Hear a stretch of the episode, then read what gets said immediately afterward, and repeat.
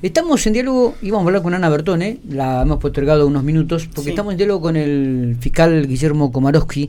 Eh, nos enteramos en el curso de la mañana de una persona que había fallecido por hipotermia, si no me equivoco, eh, aquí en la ciudad de General Pico. Esto ocurrió en el día de ayer, pero bueno, vamos a, escucharlo al fiscal para que nos dé algunas más precisiones o detalles de lo sucedido. Eh, Guillermo, gracias por atendernos. Buenos días. ¿Qué tal? Buen día, Miguel. Buen día a los oyentes. ¿Cómo va? Bueno, gracias eh, por estos minutos. Eh, bueno, ¿qué, qué, hay de cierto de esto? ¿Qué se sabe? Una persona joven, creo que de 45 o 46 años, falleció en el día de ayer en la ciudad de General Pico. ¿Qué, ¿Qué, se puede conocer? Sí, a ver, en el día de ayer, aproximadamente a las 13 horas, tomé conocimiento por el comisario Martínez, de ahí de a cargo de comisaría primera, que eh, se había dado intervención a raíz de eh, habían encontrado una persona fallecida eh, en lo que sería inmediaciones de las vías en geográficamente para ubicarnos en 19 y Avenida, ¿sí? Eh, ahí paralelo a lo que es el, el, camino de, ingreso y egreso de la ambulancia del SEN hacia la avenida. bueno, em, había dos, dos sujetos que habían ido a, acudir solicitando ayuda a médicos del SEM en virtud de que eh, estaban en situación de calle viviendo o dormitando ahí junto a un tercero y este tercero al, al ver que veía que pasaba las horas la mañana y no despertaba, intentaron despertarlo y se encontraba que no reaccionaba. Así por eso van y buscan ayuda al SEM y bueno, eh, llega personal del SEM quien constata el óbito. ¿sí? Eh, se determinó, se determinó, bueno, me dan intervención, hago eh, eh, participación al médico forense el doctor Gustavo Ferreira, se descartó muerte violenta, determinándose la causal de la muerte o del deceso, eh, hipotermia. Pero esta persona estaba en la intemperie, viviendo, durmiendo. Estaba durmiendo, sí, sí, estaba, eh, digamos, de alguna manera, efectivamente, en la, la, intemperie, eh, con, con, algunas cosas eh, por encima de su cuerpo que, que hacían una especie de abrigo, ¿sí? pero, pero sí, sí, estaba ahí en ese lugar que te indico, cercano debajo de, una ciertos árboles durmiendo. ¿Qué edad tenía esta persona, Guillermo? Es clase 1975, unos 47 años. 47 años. 47 años. Eh, ¿Hay algún familiar, algún respecto o no?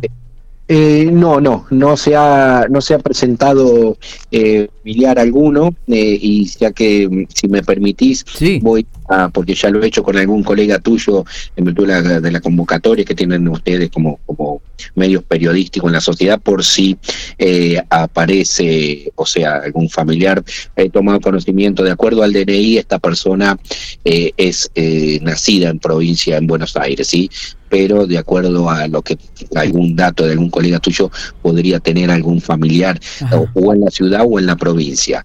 ¿Cuál sería el apellido del hombre? ¿Se puede conocer?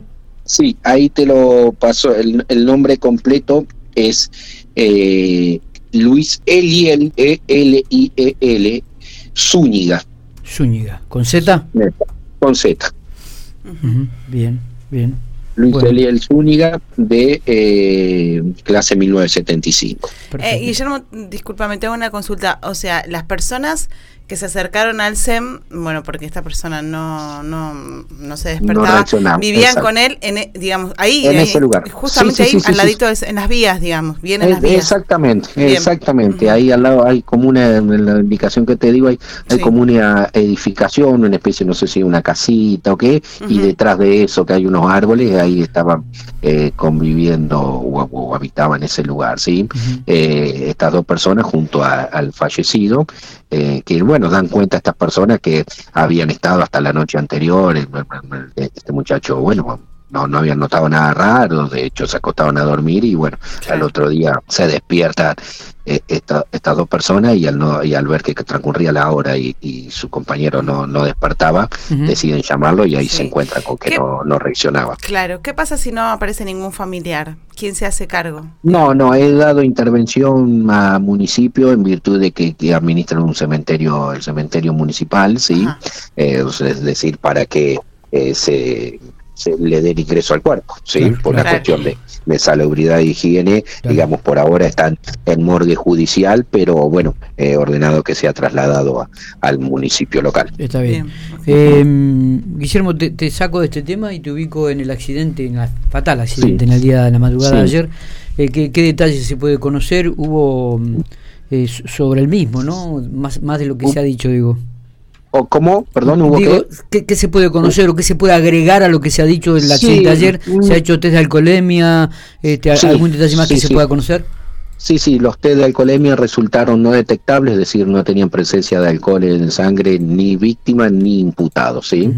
Eh, y bueno, para Fiscalía, digamos, a, pesar de, lo reciente del hecho, eh, la posibilidad de, contar con testigos presenciales y algunas otras evidencias como, como registro fílmico y demás, se puede determinar que la mecánica es la que, bueno, ya he comentado algún otro colega, es decir, eh, el a bordo del Renault Megane intenta en ruta provincial 1 ahí que este, se trasladaba él desde calle, parte de referencia, desde la 2 saliendo hacia Rotonda del Aeroplano, intenta sobrepasar un camión de la empresa de Forestal Pico en un lugar que estaba permitido sobre el sobrepaso, sí, y no advirtió que en sentido opuesto y correctamente venía por el carril contrario circulando una moto eh, con el bueno, con a bordo eh, con su conductor, este chico eh, choso de 22 años que salía de trabajar de, una balanza pública y cercano a la aceitera.